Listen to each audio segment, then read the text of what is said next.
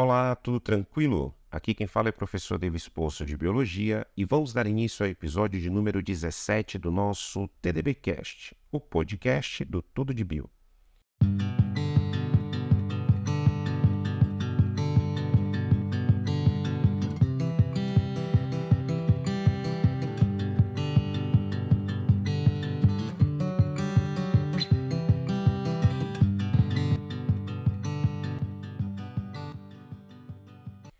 Hoje conversaremos um pouco sobre o tema Maré Vermelha.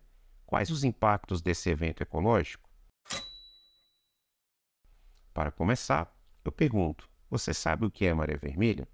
Bem, o fenômeno maré vermelha é provocado pelo desequilíbrio ecológico resultante da excessiva proliferação da população de certas algas tóxicas, principalmente as dinoflageladas, Goniaulax catenella.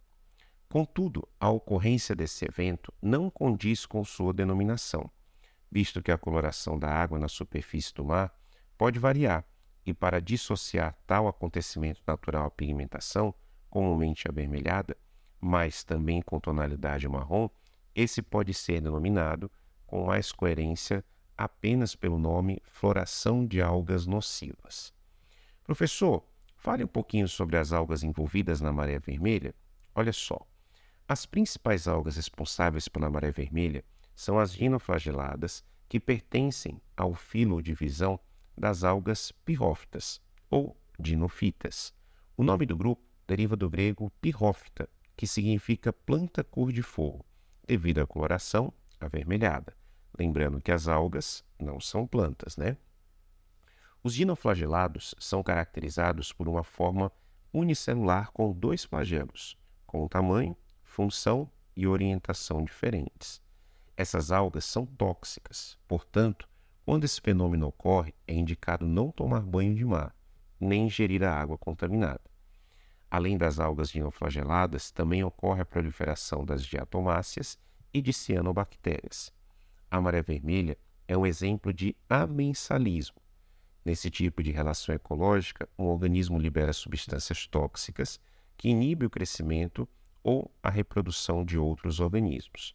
Nesse caso, as algas liberam toxinas e prejudicam os peixes, moluscos e outros organismos aquáticos. Professor, mas quais são as causas da maré vermelha?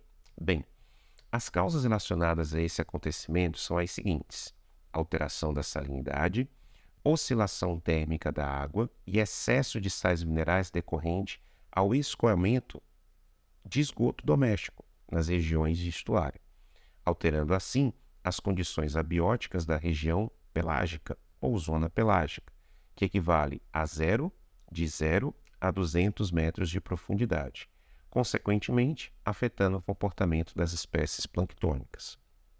Professor, e quais são as consequências da maré vermelha? Bem, a acelerada reprodução e aglomeração das algas dinoflageladas com proporcional extenuação, ou seja, morte das mesmas, desencadeia um efeito catastrófico na fauna aquática local, liberando substâncias tóxicas em alta concentração, capazes de envenenar a água e os organismos ali viventes. Por exemplo, a morte em larga escala de peixes e moluscos. Em geral, os organismos filtradores são os mais atingidos. No ser humano, pode causar danos à saúde, diarreia, problemas respiratórios e circulatórios, caso seja contaminado pelas toxinas ingeridas através do hábito nutricional, com acúmulo de substâncias nocivas em tecidos de animais marinhos, como ostras, camarões e peixes, que servem de alimento ao homem, além de prejuízos econômicos relativos à produtividade pesqueira.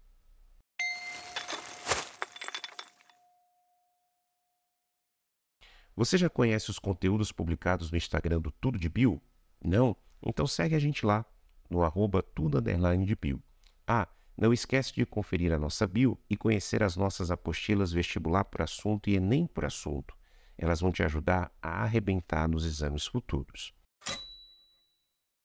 Professor, fale um pouquinho sobre a maré vermelha no Brasil. Bem, em abril de 2007 ocorreu uma grande proliferação dessas algas na Baía de Todos os Santos, no estado da Bahia. Isso provocou a mortandade de diversas espécies marinhas, cerca de 50 toneladas, trazendo um grande prejuízo ecológico e econômico. Especialistas apontam que esse foi um dos maiores desastres ambientais da região. Após o fenômeno, a pesca ficou proibida até o final do ano. Já em março de 2019, as praias de Guaicá e de Segredo, em São Sebastião, no litoral de São Paulo, foi registrada a ocorrência de maré vermelha, com concentração de microalgas que chegou a 2 milhões de microrganismos por litro de água. De acordo com o Centro de Biologia Marinha, CEBIMAR, da Universidade de São Paulo, USP, a responsável pelo fenômeno foi identificada como sendo do gênero Margalefidinium, que é considerado incomum para o litoral paulista. Além disso, é potencialmente tóxica para peixes e outros organismos que compõem o ecossistema marinho.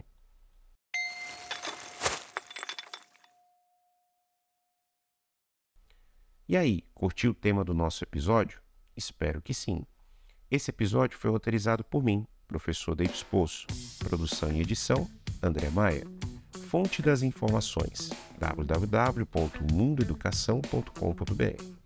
Esse foi o TDBcast, o podcast do Tudo de Bio, que está disponível nos principais players de áudio.